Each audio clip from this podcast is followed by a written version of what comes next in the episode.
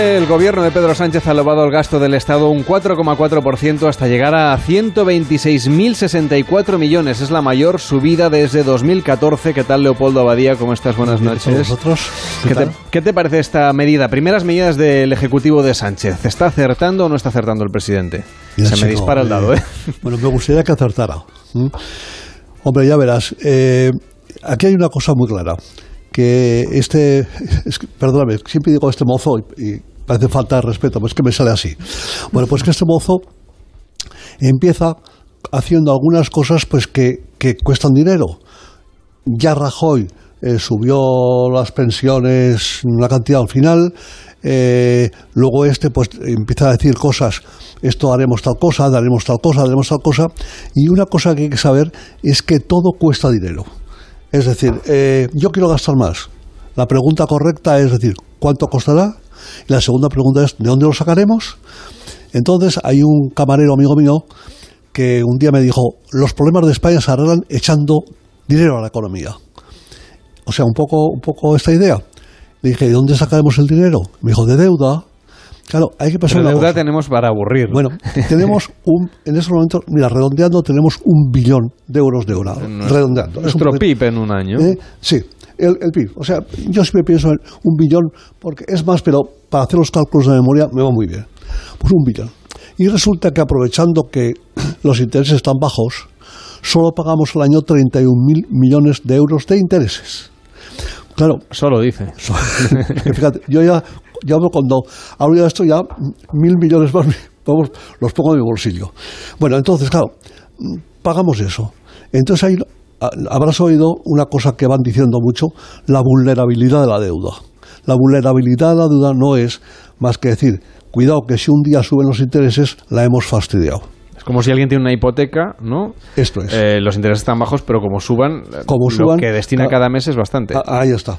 Pero entonces, como resulta que los intereses pueden subir el doble, como resulta que en vez de 30.000, los ponga- de 31.000, los pongamos en 62 62.000, pues habrá que hacer una cosa, que subir los impuestos inmediatamente. Cosa que a ti ya veo que no te gusta mucho la cara, por la cara que pones, pero, Yo tengo una cara impertérrita, no digo nada, vamos, pobre de mí. pero he visto que te agarrabas al sillón. No, porque. A ver, le iba a preguntar porque justamente eh, ayer Pablo Casado prometía una bajada de impuestos. Bueno, evidentemente una- eh, bueno. eh, es una promesa, mm, digamos, que, que- que, bueno, que se hace en, en un contexto muy determinado, Pues mientras se acaban de subir los impuestos, o bueno, se ha anunciado, perdón, la subida de impuestos por parte del gobierno de Pedro Sánchez. En este caso, mm, lo que parece claro es que los impuestos van a subir en algunos casos, como el de sociedades. ¿Está justificado? ¿Es una buena medida? Sí, ¿Es una sí. buena idea? Mira, eh, eh, ni, ni buena idea ni nada, pero es que es así. Es decir, mm, si yo, si yo en mi casa gasto lo que sea y de repente quiero gastar más, con razón o sin razón, quiero gastar más, pues tengo que ver dónde saco el dinero. ¿Y el dinero dónde lo saco? Pues mira, le pregunto a mi mujer, ¿te van a subir el sueldo? Ya no. ¿Y a ti? Pues tampoco. Pues si tenemos una- un apartamento alquilado en la playa, unos alemanes, pues le subimos el alquiler. Eso es la subida de impuestos. Que la quería hacer Montoro y no llegó y la hizo Monte- la hace Montero. O sea que mm, realmente es lo mismo, ¿eh? O sea que el, el plan estaba también ahí trazado. Pues claro, si es que cualquier No hay cosa. otra, ¿no? Pues no hay otra, claro. Es decir, el- para sacar el dinero, ¿de dónde lo sacas? O, o vendes algo que tiene, por ejemplo, fíjate que privatizar quiere decir vender, vender algo. O sea, tú tienes en casa un armario que lo heredaste a tu abuela y como resulta que necesitas dinero, pues vendes el armario. Eso es privatizar, ¿eh? no es más que eso. Entonces, claro, yo cuando hace tiempo vi en Barajas un, un letrero que decía Ahora que estamos en crisis, el gobierno quiere vender a ENA, claro. Ahora que estamos en crisis, si nos sobrase dinero, no. Y si estamos en crisis, vendemos a ENA los muebles del despacho del presidente y, y- y lo que haga falta. Pero por vender queda poco ya. Ahí está, ahí está. Por eso, por eso hay, mm, queda muy poquito por vender. Entonces, pues al final será o endeudarnos más, que mejor será que no, o que te aprieten los impuestos. Pero ah, claro, evidentemente subir los impuestos es impopular para un sector, es popular para otro, pero tiene unos efectos, como lo tiene bajarlos. ¿Qué efectos puede tener esta subida de impuestos? Buenos y malos. Mira, buenos que no hay otro remedio. ¿Entiendes? Es decir, buenos que, que, que si he subido gastos tengo que subir ingresos de alguna manera. Eh, Ese es el bueno. pues, eh, y poco más. Y malos, pues, pues malos. Hombre, es decir, las empresas no les hace ninguna gracia que le suban el tipo impositivo. ¿Y a ti te hace gracia que te suban el IRPF, que te descuenten más en la nómina? ¿Verdad que no? Pues a mí tampoco, claro, ya está. es, que es, que es, muy sencillo. O sea, la subida de impuestos no le gusta a nadie, pero por definición, por, por definición.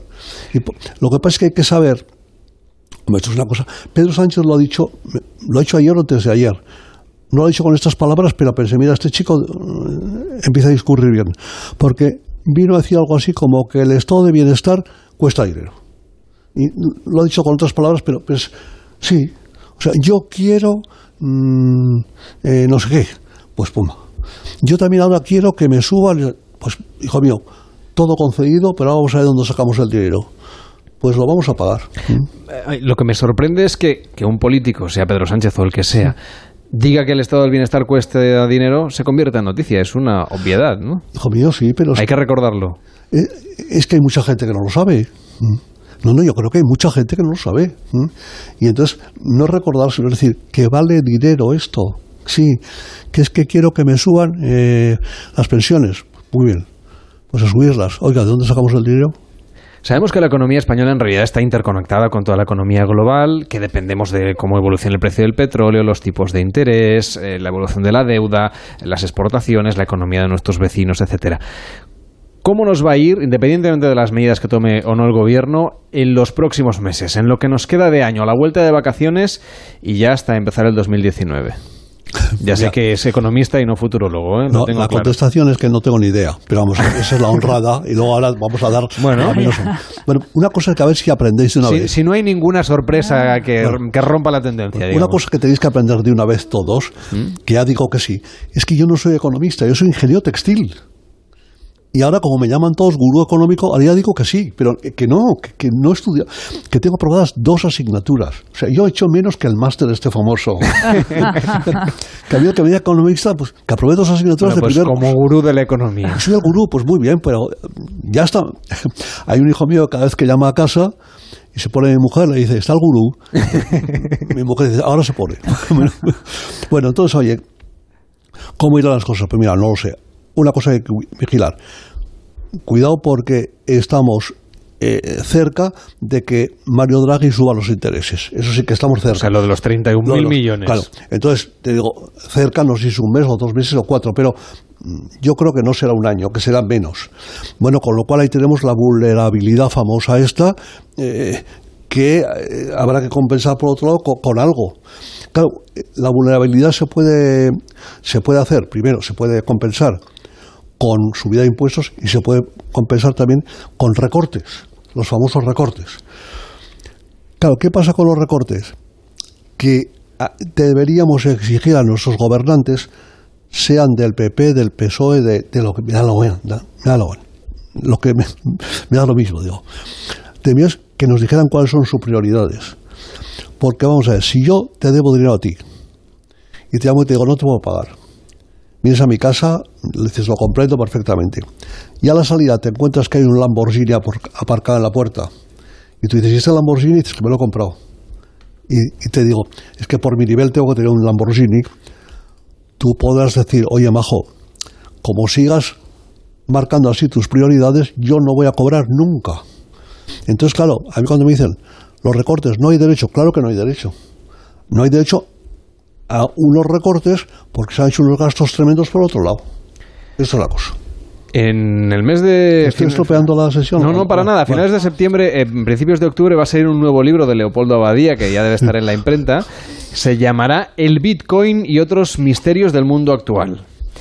Este libro habla de tres temas. El Bitcoin, que no lleva portada, el, la situación en Cataluña, el CAT Exit, así lo ha titulado, y el caso del Popular. Me interesa especialmente, bueno, los, tres son apasionantes, pero vamos a empezar por lo del Bitcoin. Es que es lo que menos sé. Porque, bueno, no, porque es verdad, hay, mucha gente, gente incluso con poca experiencia financiera, que a través de aplicaciones está invirtiendo en Bitcoin. De momento a la mayoría les está yendo muy bien, pero ¿hay consistencia detrás de esto? Mira, una cosa, yo te contesto lo que yo hago. Eh, yo lo que he hecho ha sido eh, coger 1.500 euros. 1.500. 1.500 euros. A ver si le copio la fórmula, ¿eh? ¿Eh? No, pues, es que- y comprar. Ayer había decidido comprar bitcoins Mm. y guardar. Guardar. A ver qué pasa. Y que sube perfectamente, que no sube, ahí me quedo. Que de repente pasa la locura y, los vendo inmediatamente. Y bueno, pero entonces ayer noche me dijeron, el bitcoin no, ahora se lleva el Ritter.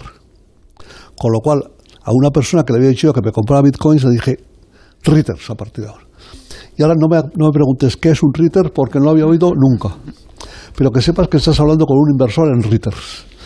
¿Por qué te digo esto? Porque me parece que el Bitcoin ti- tiene unas, unas oscilaciones de precios tan brutales que digo, un señor que invierta en eso en serio, no le puedo garantizar nada. Si inviertes 1.500 euros o 500 o 250, pues chicos, lo más que te puede pasar es que los pierdas y, y ya está. ¿eh? Eh, es, es un es un tema este del Bitcoin que lleva detrás un, un, un tema informático que parece que es fabuloso, que es lo del blockchain, que yo tampoco sé lo que es, pero la única palabra, todo el mundo te dice, el blockchain ha venido para quedarse. Y cua- cuando dices, ¿qué opina usted del blockchain? Pues que ha venido para quedarse. pero Me, me quedo la hecha. frase. pero me quedo la tampoco me pregunto muchas cosas. Y sobre Cataluña, a ver. eh, Ay, madre mía. ¿A cuánto va a ascender la factura de lo que ha ocurrido? Y de lo que está ocurriendo. Está, co- este, es- este silencio sepulcral mío Es un titular en sí mismo, ¿eh? Es. No es un corte de voz, pero es un titular. Es ¿eh? un titular, silencio.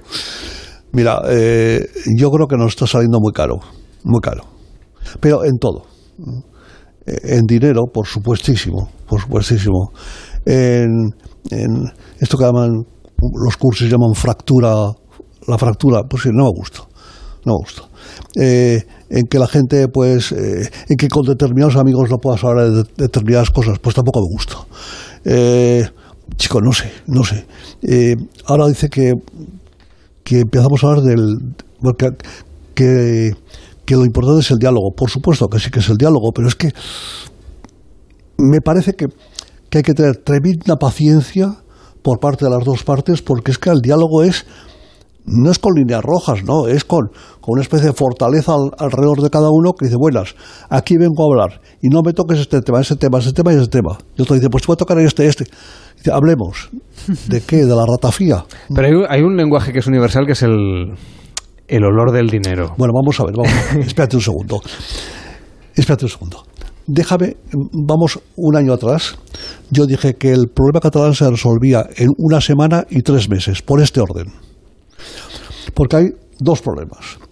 Y esto lo sigo manteniendo. Uno, el económico, y otro, el otro, el identitario, cultural, llámale mm, eh, eh, patriótico, sentimental, todo esto. ¿eh? Es decir, chico, yo, yo he nacido aquí, yo soy de aquí. Bueno, entonces, yo creo que el, el económico se resolvía y sigo pensando que se resuelve en una semana. Una semana. Mira que le vamos a mandar a hacer de intermediario, ¿eh? No, no, es que es una semana si no necesitan intermediarios. Necesito- un señor del, del Ministerio de Economía de Madrid de tercer nivel. Eh, No necesito. Un funcionario, un alto funcionario, pero Un funcionario. no cargo de confianza. Sí, sí, pero un funcionario. ¿eh? Y luego, en Cataluña, otro igual, pues de la misma altura de la Consejería de Economía. A esto les meten un parador, a un parador digno, no lujoso. Sound, por ejemplo, que está muy bien. Ahí hicieron el estatut. ¿eh? Pues por eso digo, tiene, una, historia. Bueno, les meto allí y, la y entonces les quito el móvil, les quito la radio, les quito los periodistas, les quito todo. Todo. Y digo, y os doy una semana para que ya se lo acuerdo. Entonces la, conversación empieza diciendo el de, el de Madrid. Buenas. ¿Cuánto te ha robado? Dice, pues nada, me ha robado esto, esto, esto, esto, muy bien. muy bien. Y otro, ¿y ahora cuánto me has robado tú a mí? Pues esto, esto, esto. Discutamos cada punto. Entonces, cada uno armado simplemente de una, una calculadora normalita y hojas en blanco. Mira, en una semana, queriendo arreglarlo, sale una cantidad. La que, me da lo mismo quién deba a quién. Dice, "Eh, hemos llegado a la conclusión de que este señor nos debe tantos miles de millones y hemos llegado a la conclusión de que nos los puede pagar en tantos años. Cuando es-". Creo que eso estaba tirado, tirado. Fíjate una cosa, el presidente más cuando fue a ver a Rajoy, no sé cuánto hará, tres años, lo sí, le llevó un documento con 45 peticiones, de las, de las cuales 43 sean económicas, que son las fáciles de resolver. Eso, todo lo que se arregla con dinero está tirado, hombre. ¿eh? consiste en decir, oye, que te va a comer, no, venga, en vez de 25 pon 24, hombre, y en vez de tres años pon 34. Sí, es igual. Y entonces, una vez resuelto eso, cojo a unos cuantos ya de más categoría y los meto en un parador de más lujo. de más lujo. Y les digo, tenéis tres meses sin, sin nada de todo eso para revisar la Constitución. Fíjate una cosa. Ayer cuando decía Pablo Casado, me dijo reforzar la Constitución, me pareció que, no sé si el verbo es ese, pero lo que sea, luego digo, sí, como no, no destrozarla, no sé. Yo creo que la Constitución es un documento del año 78, o sea que ahora hace 40 años. Bueno, si yo trabajo en una empresa, si yo entro a trabajar en una empresa de mi abuelo y me encuentro con un documento escrito por mi abuelo, bueno, claro, lo miro. Y digo, hombre, pues mira, es válido esto, pero estas cosas ya se ve que, ya se ve que no. Y lo reviso y sin ningún problema, pues veo, pues veo, corrijo lo que sea. Yo creo que es lo que que hacer con la Constitución, que tiene 40 años y nada más. Porque si no, cuando empezamos a decir, así se, arreglará el encaje de Cataluña en España. Toma, y el de Aragón, que soy yo de Zaragoza, yo soy de allí, yo también quiero mi encaje. Y el de San Quirico Safaga, que donde veraneo. Toma, aquí todos queremos encajes. Entonces, eso, tres meses. Y ahí, habría que poner gente de más nivel, pero recordando que tres personas de las que redactaron la Constitución siguen vivas y con la cabeza muy bien. Miquel Roca, este Herrero de Miñón y José Pedro Pérez Llorca. Esos tres tienen la cabeza muy bien todavía, ¿eh? Podrían explicar por qué se redactó. Oye, y una semana y tres meses sin líos, sin fugaos, sin meter a la cárcel Si esto se así. Ahora, ahora, ahora, alguien tendría que pegar un puñetazo a la mesa y decir, dejad de hacer el idiota, señores, unos y otros, y por favor, o que vengan dos funcionarios y los meto en el pantano. En el, decir, el pantano de Sao Paulo. bueno, mejor en el. Es una mala solución. en el parador, mejor en el parador, ¿no? Se puede hay decir, que tirar al pantano a nadie. Se puede decir más alto, pero no más claro. No, un, un, esto todo el pantano. Más. ha sido un placer, Leopoldo, que vaya muy bien. Muchas gracias a vosotros. Gracias por estar con nosotros. Leopoldo Abadía, aquí en Pares y Nones, en Onda Cero. Buenas noches. Muchas gracias, buenas noches. En Onda Cero, Pares y